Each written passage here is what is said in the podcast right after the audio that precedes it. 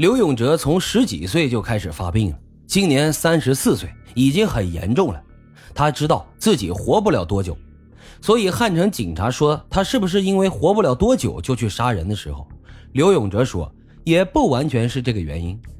我家很穷，父亲呢又死得早，母亲一个人根本就养不了家，所以啊，我从父亲死后就开始小偷小摸，差点上初中的时候就开除了。高中呢，也去了一所很烂的学校，里面有很多小流氓，跟他们混在一起呀，我学会了窍门盗窃。结果十八岁时，高二的刘永哲就被警察当场抓住，判刑一年之后，他后来又陆陆续续坐了七年牢。一九九一年的时候，刘永哲认识了一个按摩女郎，叫做朴敏珍。这朴敏珍啊，对他还算不错，他们俩就结婚了。并且生下了一个儿子，可惜他没有什么技能，还是以盗窃为生。到了二零零二年，刘永哲对一个女人强奸未遂，又被抓进去判了一年，这是他第六次进去了。他的老婆呢，也是忍无可忍，就跟他离了婚。他儿子也不认他这个父亲，说他是个罪犯。刘永哲释放的时候，其他人都有人接，就他一个来接他的都没有，他也没有地方可去。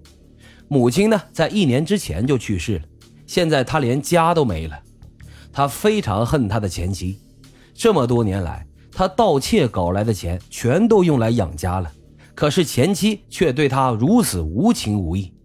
二零零三年出来时，他想去杀了前妻，可是又有些犹豫，毕竟他的儿子已经十一岁了，就靠他前妻生活。如果他把前妻杀了，这儿子怎么办呀？难道要去孤儿院吗？他下不定主意杀前妻，但是杀别人他绝对能下得去手。他恨有钱人，自己这辈子就毁在了穷上。如果不是他们家这么穷，他就不可能去盗窃，走上犯罪的道路。他第一次杀死的那个老教授，一看就很有钱，也很有地位。像他们这种人，平时都不会正眼看刘永哲一眼的。现在啊，就让他们知道自己的厉害。刘永哲敲门说自己是维修工，然后骗开了房门，闯进去之后杀死了他们两个人，然后再抢劫。杀的其他人呢，也都是一些有钱的老人。他要报复他们，一共杀了整整十二个。至于为什么突然收手而改去杀按摩女郎呢？主要是十一月份的那一个案子，警察把他的照片公布出来了，他有些害怕。同时觉得这样入室公开杀人抢劫很容易被抓住，迟早会出事的。而且当时他认识了一个按摩女郎，叫做吴延秀，长得呢还不错，对他呢也挺好。他们在一起同居，觉得如果能跟吴延秀好好的过日子的话，就没必要再继续杀人了。但是这个婊子骗了他。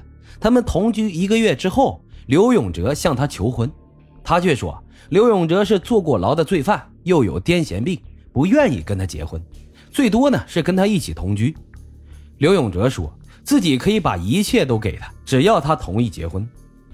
于是刘永哲就把所有抢来的钱都交给了他。结果几天之后，这婊子带着钱就失踪了。刘永哲四处找他，却找不到，他应该是离开汉城了。这刘永哲当时气的呀，决定去杀死和这个婊子差不多的人，也就是那些按摩女郎。这种按摩女郎很容易对付，她们可以跟你去任何地方，所以杀起来呢一点难度都没有。况且这种人在汉城有上万个人，少几个也压根没有人关注。皮条客呢也不敢报警，所以杀这些按摩女，他不是为了钱，他是通过杀人来取乐。这些贱女人同他的前妻还有吴延秀一样，杀了他们，他觉得心里很爽。每杀死一个按摩女，一般他能够搞到二三十万韩元。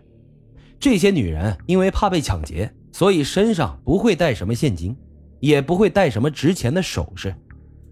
第一个杀死的按摩女郎，那是二月二十六号的事情了。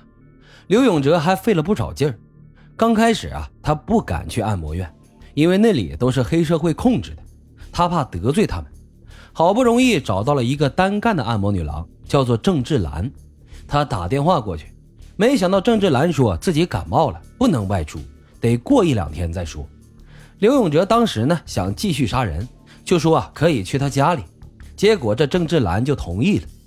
等到在他家见面之后，郑志兰风骚的问：“怎么这么猴急？等一两天都来不及了吗？”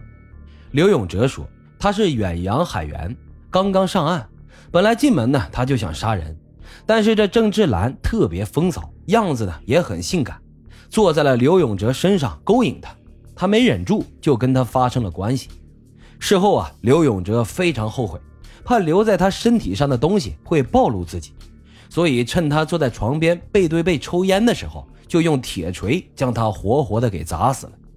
这里是他的家，刘永哲也不敢多留，于是就将他的双手剁下，将手指的指纹全部用刀给毁掉，然后在他家里又放了一把火，将尸体彻底的烧毁。这样一来，应该就不会留下什么证据了。后来看报纸发现，警察怀疑是仇杀，这刘永哲啊这才松了口气。